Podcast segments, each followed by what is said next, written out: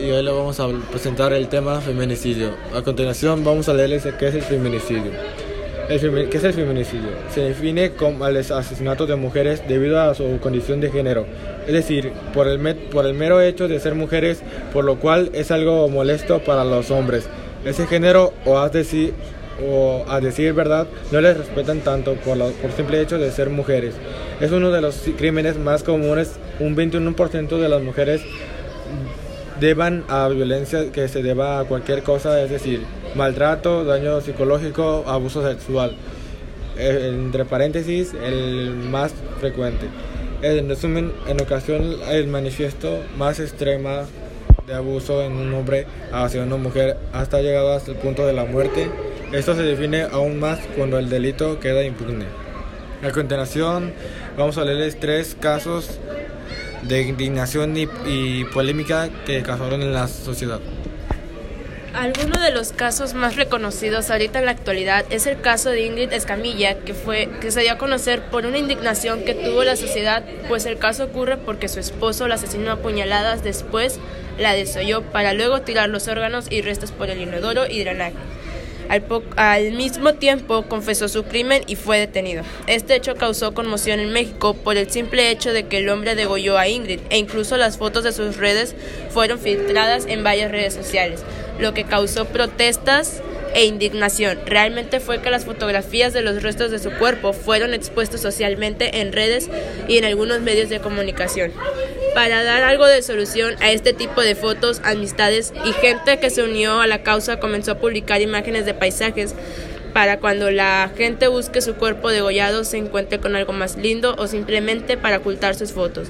Después de ello, la gente comenzó a protestar, para hacer algo justicia a Ingrid, con años más de prisión para su agresor y para que las personas que compartieron sus fotos fueran sancionadas. Ese es el caso de la niña Valeria. Valeria junto a su padre un día iban por la calle camino a casa de la madre de Valeria, ya que sus padres eran divorciados. Camino a su casa comenzó a llover, así que su padre decidió subir a Valeria a una combi para evitar que se mojara y después enfermara. Ella subió haciendo caso y con el acuerdo de que ella se bajaría a unas cuadras donde su padre la había indicado.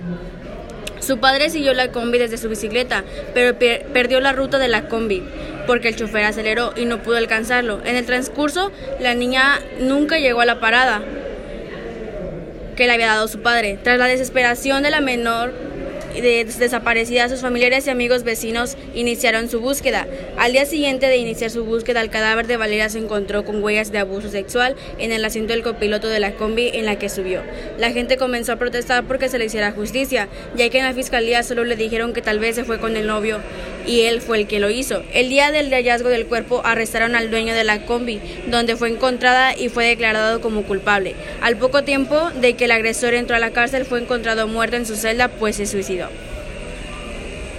Caso de la niña, calcetitas rojas. Este caso tuvo aún más polémica que los otros, pues eh, a este le hicieron programas de televisión contando su historia para que se le hiciera justicia.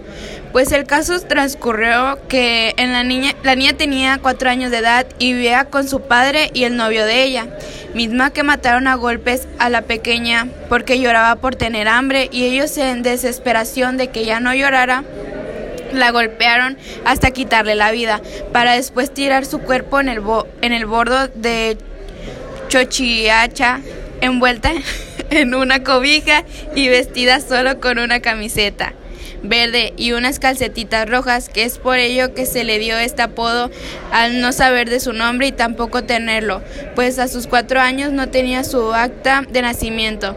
El caso no quedó impune, ya que la investigadora dio con su agresor, quienes fue, quienes fue su madre y su novio. Ellos se encontraron, ellos, ellos se encuentran cumpliendo su condena.